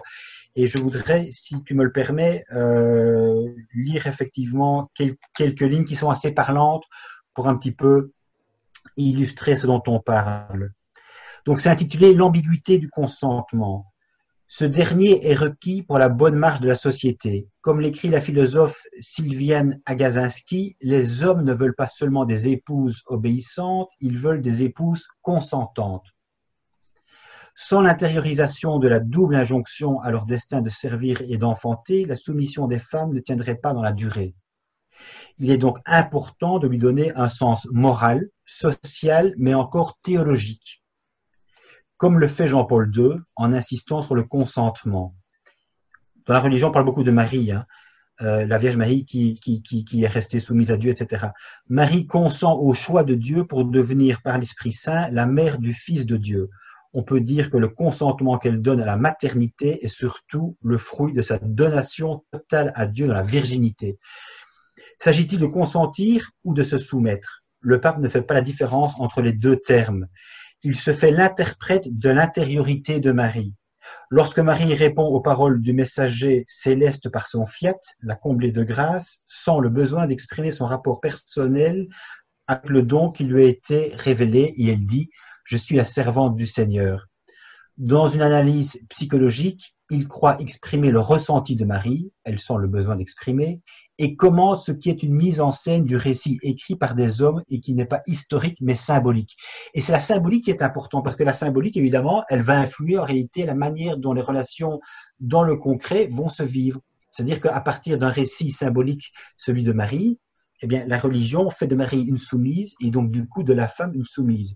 Une soumise parce qu'évidemment Marie, c'est la femme pure qui vient racheter Ève, la femme pécheresse. Et donc la, femme évidemment, euh, je dirais charnelle, est une femme pécheresse par nature qui effectivement doit quelque part correspondre à un modèle qui est donné par l'Église, qui est le modèle parfait de la Vierge Marie. Un modèle évidemment tout à fait inatteignable, mais un, modèle effectivement qui est infligé aux femmes. Et je voudrais, et puis je te laisserai réagir, mais je voudrais du coup, euh, mettre ça en lien avec euh, la pseudo, je dirais, euh, le pseudo-progressisme du, pape euh, François, parce que beaucoup l'aiment bien en disant c'est un pape progressiste, mais en réalité, ils se font toujours sa même doctrine. Simplement, la pastorale a changé, mais la doctrine est la même. Et alors, quand je, vois récemment euh, une pseudo-liberté du style parents, sachez que vos enfants homosexuels, l'Église les aime, ça me fait bondir. Parce que je me dis, l'Église, évidemment, quand on connaît un peu sa doctrine, elle a envoyé les homosexuels en enfer. Elle, a estimé que les homosexuels étaient des personnes déviantes. Et aujourd'hui, en fait, on dit simplement aux gens, ben, on tourne une page et, finalement, ils sont les bienvenus. C'est toujours une façon de, vouloir récupérer et de, et dévoyer aussi le sens des réalités. Je veux dire, moi j'étais extrêmement, euh, comment dire, ce, qui m'a évidemment énormément touché, c'est d'avoir été dans une grande confusion. Et donc j'avais besoin finalement de mots qui soient vrais. Et quand j'entends ce genre de choses, tu te dis de nouveau qui a raison, qui a tort? Est-ce que ce que tu penses de telle ou telle personne, c'est juste, ou bien est-ce que c'est simplement une une, euh, déviance, entre guillemets, une distorsion de ta part suite à ton propre vécu. Et donc, mettre des mots vrais sur des, sur des, sur des réalités que certains cherchent à fausser, que ce soit dans, dans l'islam ou que ce soit dans la religion chrétienne, pour moi, c'est extrêmement important. Alors évidemment, ici, par rapport à la liberté, par rapport au consentement, de nouveau, c'est tordre les mots pour moi. Ça, c'est important. On peut parler d'Orwell, évidemment, avec euh, 1984 ou d'autres, mais on, est toujours dans, le même, dans le même piège on cherche à faire dire aux mots ce qu'en réalité les mots ne peuvent pas dire.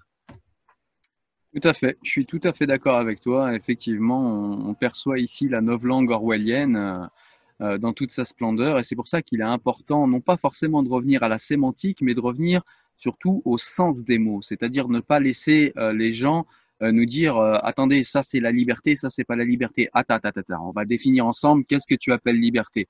Parce que voilà, redéfinir les mots pour être bien sûr non pas qu'on s'entende bien, parce que pour la plupart des gens qui euh, sont les idéologues euh, des euh, courants théologico-politiques qui influent sur notre territoire, ils savent très bien ce qu'ils font. Donc il ne s'agit pas de leur apprendre quoi que ce soit, il s'agit juste de leur montrer que ça va pas le faire avec avec nous et qu'ils vont pas pouvoir aller sur ce terrain-là parce qu'on va pas laisser passer n'importe quelle idiotie sans rien en dire. Et du coup, nous, ça va nous permettre, euh, au niveau personnel, de penser ces choses-là avec beaucoup plus d'acuité et de pouvoir répondre en face également avec beaucoup plus d'acuité. Voilà. Donc c'est ce que je peux, euh, c'est ce que je peux dire de tout ça. Je pense qu'on va euh, terminer la vidéo pour aujourd'hui, mais évidemment on a encore mille choses à dire, donc on pourrait faire une partie 2 de cette vidéo. Euh, mais là on n'est pas loin d'une heure et demie, je crois, et, euh, et je pense que euh, on a déjà dit beaucoup de choses mais euh, il faut qu'on en garde un petit peu pour les prochaines vidéos. Pascal, si tu en es d'accord. Absolument, c'est déjà pas mal comme ça. Est-ce que tu as euh, des, euh, encore un, un livre ou, ou, quelque chose que tu voudrais aborder rapidement en, en, quelques minutes avant qu'on qu qu termine la vidéo peut-être? Bah écoute, de, de, de, de, nouveau, je pense que on est dans une époque troublée et donc pour moi, euh, par rapport évidemment au procès Charlie, c'est vrai que euh, la liberté d'expression, de conscience est extrêmement importante parce qu'on met souvent en avant la liberté religieuse, mais euh, elle est parfois un peu, envahissante. Et j'aime beaucoup en fait Kavanagh, qui est le fondateur justement de Charlie Hebdo, qui écrit des mots extrêmement forts dans un de ses premiers livres, je pense, qui s'appelle Lettres ouvertes au Cubéni et il a notamment intitulé un tout petit billet qui s'appelle Inch'Allah. Et il dit ceci que Dieu existe ou non n'a aucune influence sur notre conduite. Dieu, par définition, est inconnaissable. Sa nature et à plus forte raison ses desseins ne nous sont pas accessibles. Si vraiment et nous a voulu tels que nous sommes, c'est-à-dire incapables de le concevoir tout en étant torturés par la question de son existence et par celle de nos fins dernières, laissons-lui le soin de gérer tout cela. Il l'a créé, qu'il s'en démerde. voilà. Eh ben, ce sera, le, ce sera les mots de la fin pour cette vidéo. Voilà. Euh, et quel mot de la fin? Alors, euh, pour moi, juste un petit livre que je voulais présenter quand même pour expliquer où j'en suis au niveau de Dieu. Eh bien, euh, je vous conseille ce livre qui également m'a beaucoup parlé. Ça s'appelle La Formule de Dieu de José Rodriguez dos Santos. Et euh, pour les gens qui ne sont plus religieux, mais qui quand même euh, croient, faut bien qu'on se rappelle, croient en quelque chose d'immanent ou de transcendant, croient en une intelligence supérieure, c'est pas interdit. c'est mon cas en plus euh, eh bien, euh, ce livre aborde ça de manière rationnelle, de manière scientifique, sans donner de conclusion, puisque euh, n'importe quel livre rationnel qui euh, prétendrait vous donner des conclusions sur Dieu vous mentirait, puisqu'on ne peut pas conclure. Euh, mais en tout cas, ça nous donne, ce livre-là nous donne en fait l'état actuel des recherches euh, quand on pense Dieu euh, par l'angle scientifique. Et je trouve que ce livre est intéressant pour ça et ça permet de mettre un petit peu de, de rationalité dans les croyances et ça permet encore une fois de faire ce qui est pour moi extrêmement important, c'est de distinguer ce qu'on croit de ce qu'on sait. Voilà. En tout cas, je te remercie pour cet échange, Pascal, et puis euh, et puis je te dis à très bientôt pour un nouvel échange où je pense on va continuer sur cette formule-là parce qu'on a encore beaucoup de choses à se dire, je pense. Un très grand merci pour l'échange également, euh, Cyril. Et comme tu le dis souvent sur ton site, le savoir est une arme. Tout à fait, j'en suis tout à fait ah. d'accord. Salut. À bientôt. Salut. Hein.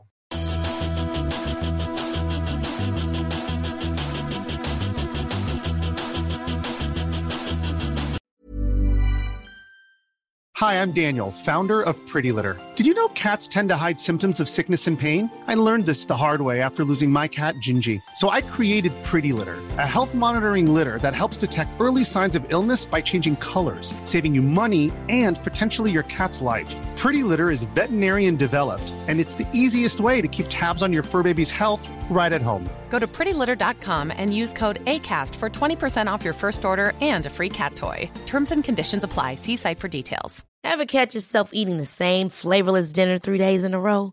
Dreaming of something better? Well, HelloFresh is your guilt free dream come true, baby. It's me, Gigi Palmer. Let's wake up those taste buds with hot, juicy pecan crusted chicken or garlic butter shrimp scampi. Mm. Hello Fresh. Stop dreaming of all the delicious possibilities and dig in at HelloFresh.com. Let's get this dinner party started.